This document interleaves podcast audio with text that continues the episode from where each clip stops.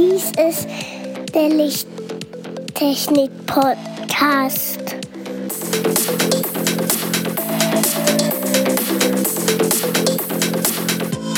Das beste Licht für deinen Bedarf.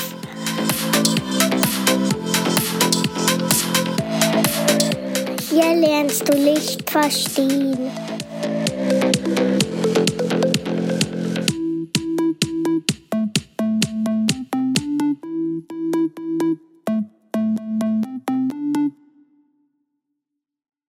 Willkommen zum Lichttechnik-Podcast Folge 51. Hallo Andreas. Hallo Markus. Und hallo lieber Zuhörer.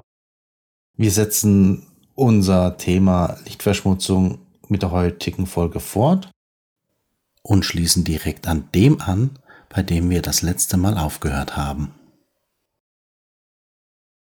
Warum fördert Lichtverschmutzung Vogelsterben? Die Nahrungsquelle der Vögel wird stark reduziert.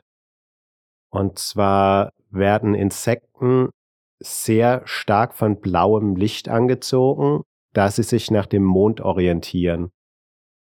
Und ähm, im Gegensatz zum Mond können sie die Lichtquelle erreichen.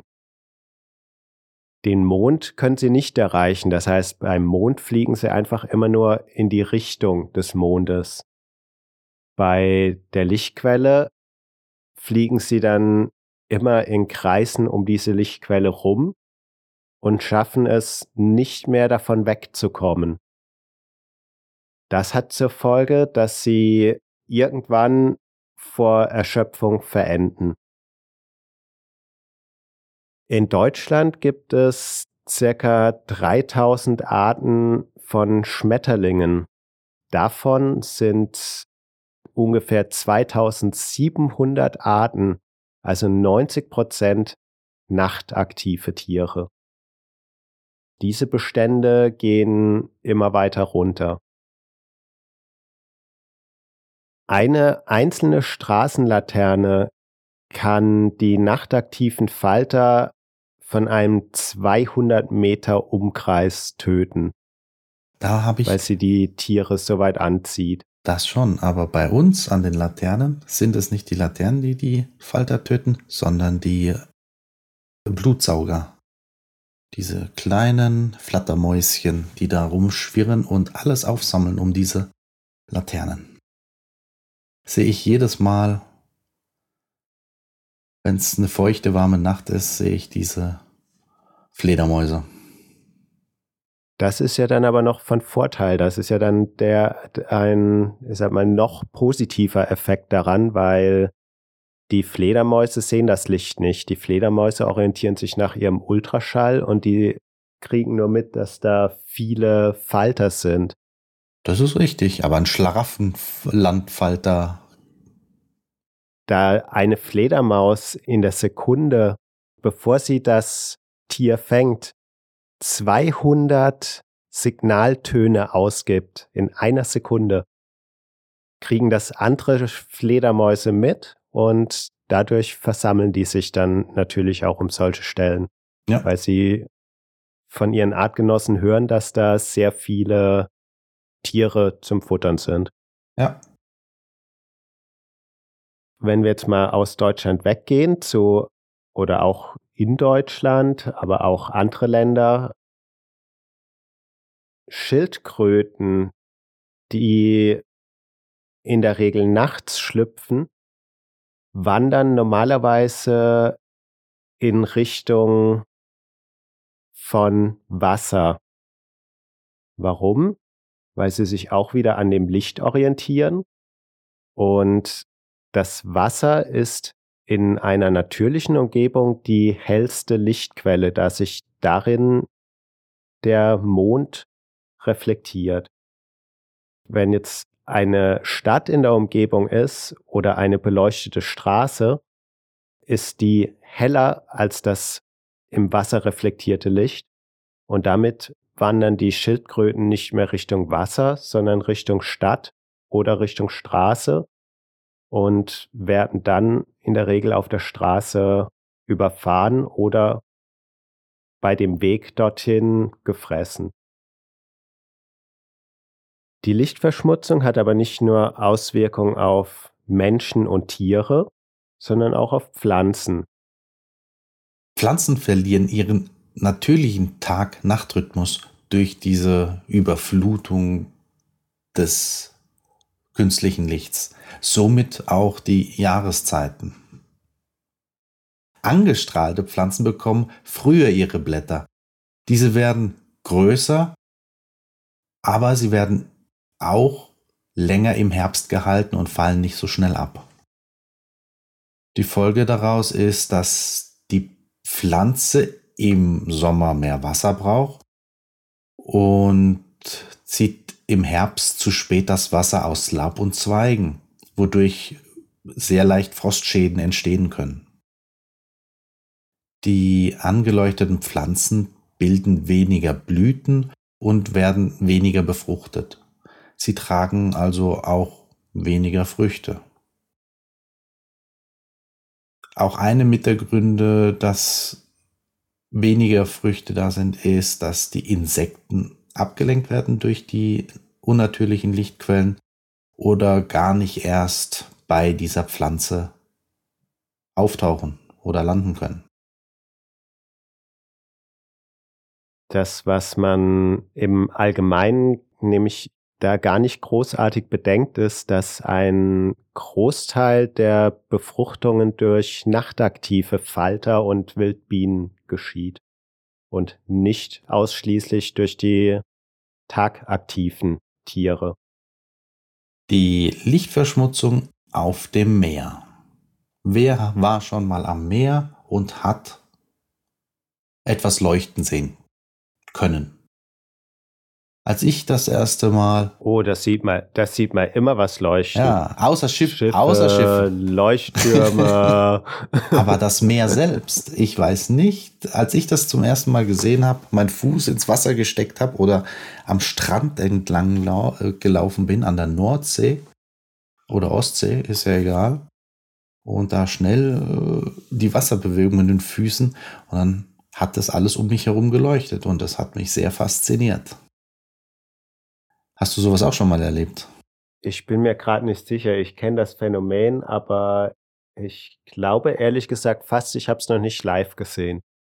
Und wenn man sowas mal live erlebt, denkt man sich, ey, äh, okay, warum wird darüber so wenig berichtet? Ich habe das noch nie gesehen und so. Und dann ist man schon knapp über 30, sieht sowas zum ersten Mal und denkt sich, what the fuck?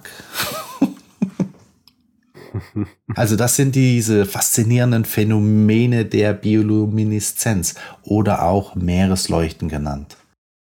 Und die Biolumineszenz der Meere, durch das sich das bewegende Wasser, das Plankton zum Leuchten angeregt wird. Also das Plankton selbst fängt an zu leuchten, diese ganzen Mikroorganismen und ist leider auch durch die hohe Lichtintensität der Künst künstlichen Lampen auch immer schwerer zu beobachten. Weitere Lichtemissionen auf dem Meer wird von Bohrinseln verursacht. Und bei Bohrinseln ist es so, dass 10% der Zugvögel sich dort verirren und immer um diese Bohrinsel kreisen und irgendwann mal auch keine Kraft mehr haben, an Land zu kommen und könnten dann vor den Küsten, wenn sie, wenn es dann wieder etwas heller wird, einfach das Ziel nicht mehr erreichen und vorher im Meer landen. Eine weitere künstliche Lichtquelle ist bei der Fischerei zu beobachten. Mit den extrem hellen Scheinwerfern auf Fischerbooten, die nachts unterwegs sind, werden auch Fische angelockt und können dadurch auch ihre Fangquote deutlich erhöhen. Und deswegen werden in der Fischerei auch nachts sehr viele Scheinwerfer eingesetzt, die man auch kilometerweit dann auch beobachten kann. Ein Punkt fällt mir da noch ein. Warst du schon mal nachts am Rhein? War mal, ja, kann sein. Ja. Auch länger und hast die Schiffe beobachtet, die da vorbeifahren? Sie sind beleuchtet. Da gibt es dann Positionslichter. Mehr weiß ich jetzt nicht, auf was du hinaus willst. Ja, es gibt die Positionslichter bei den normalen Frachtern. Und dann gibt es die Fähren, die dann zum Teil auch noch nur die Positionslichter und Ladelichter haben beim B- und Entladen, wenn sie dann nachts fahren. Ja. Aber was da in letzter Zeit, also wir machen das seit ein paar Jahren, dass wir immer wieder mal eine Nacht am Rhein verbringen.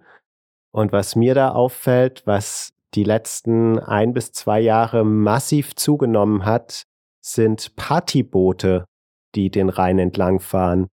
Die sind hell beleuchtet bis zum geht nicht mehr. Da leuchtet das ganze Schiff, da ist jede Kabine, jedes, alles, was an dem Schiff dran ist, leuchtet, ist hell erleuchtet.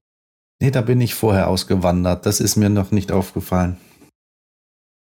Das Adäquate auf dem Meer dazu sind natürlich die Kreuzfahrtschiffe.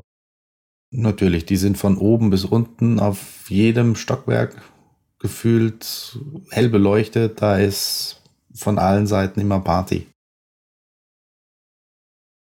Ist zwar jetzt nur punktförmig, weil jetzt nicht unbedingt tausende Kreuzfahrtschiffe hintereinander fahren, aber trotzdem ist es eine Art Linienverkehr und diese Routen sind dann auch immer vom Schiff aus. Dann sollte man, wenn man den Himmel beobachten will, auch mal sagen, okay, Captain, mach mal hier alles aus, dann kann man den Himmel bestimmt gut beobachten. Aber wenn das Schiff aktiv beleuchtet ist, sieht man da oben wahrscheinlich gar nichts. Jo, korrekt. Was mir auch so auffällt, was man die letzten Jahre immer weniger sieht, sind Glühwürmchen. Wann hast du das letzte Mal Glühwürmchen gesehen in deinem Garten? In meinem Garten gar nicht, aber hier gibt es in der Nähe kleinere Wälder, da kann man das noch beobachten. Für, also während der Corona-Zeit, die letzten zwei Jahre, war ich nicht mehr wirklich im Wald. Aber vor zwei Jahren konnte ich es noch beobachten, ja. Also ich habe bei uns im Garten schon lange nur noch ganz, ganz selten mal ein Glühwürmchen gesehen. Das war, das ist wirklich extrem selten, dass man die mal wirklich sieht. Ja. Und muss man noch mal schauen, wann, wann die Zeit ist, wenn sie sich vermehren. Aber ich glaube, das war Irgendwann äh, Juni. Ende Sommer. Wenn, ja, bin mir, bin mir nicht sicher. Aber wenn, wenn die Zeit wieder ist, muss man mal aktiv wirklich mal in die Wälder gehen, um das mal zu beobachten. Ja. Ist auch sehr schön.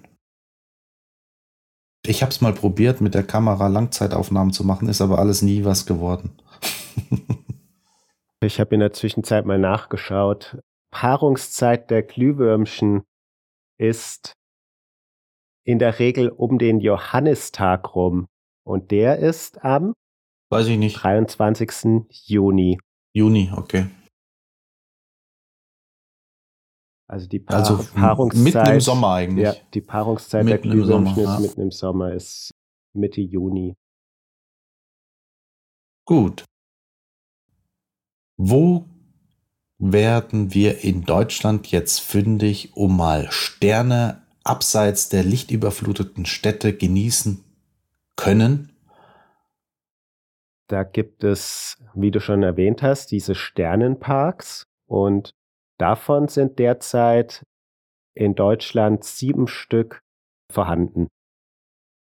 Es gibt einen Sternenpark im Westhavelland in Brandenburg. Der Sternenpark Nationalpark Eifel in NRW die Sternwarte St. Andreasberg im Harz. Der Sternenpark Biosphärenreservat Rhön. Der Sternenpark Winkelmoosalm in Bayern. Der Sternenpark auf der Insel Pellworm. Und der Sternenpark auf der Insel Spikerok. Und da dieses Thema auch immer interessanter für Touristen wird, sind auch weitere in Planung und müssen aber noch vorbereitet und abgenommen werden. Das wäre irgendwo im Pfälzerwald Und die Schwäbische Alb bereitet auch sich auf einen Sternenpark vor.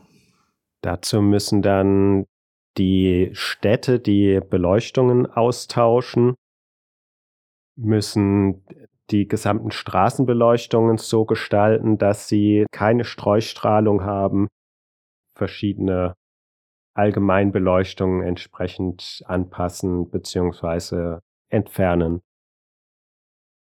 Welche weiteren Auswirkungen haben wir denn noch? Äh, Auswirkungen mit dieser Lichtverschmutzung?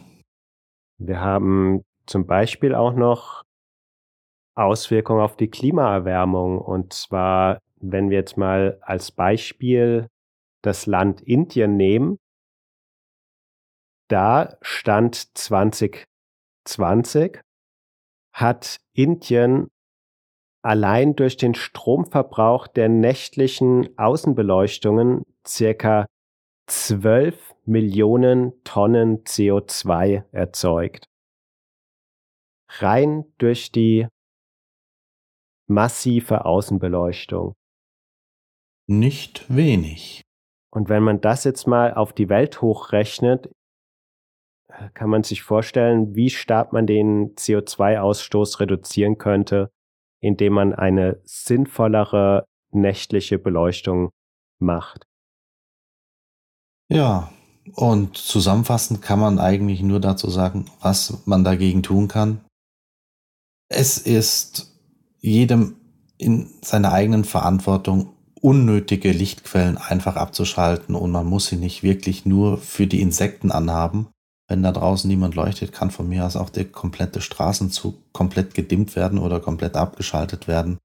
Man muss nicht unnötig die ganze Nacht draußen seine Lampe anhaben oder wo auch immer.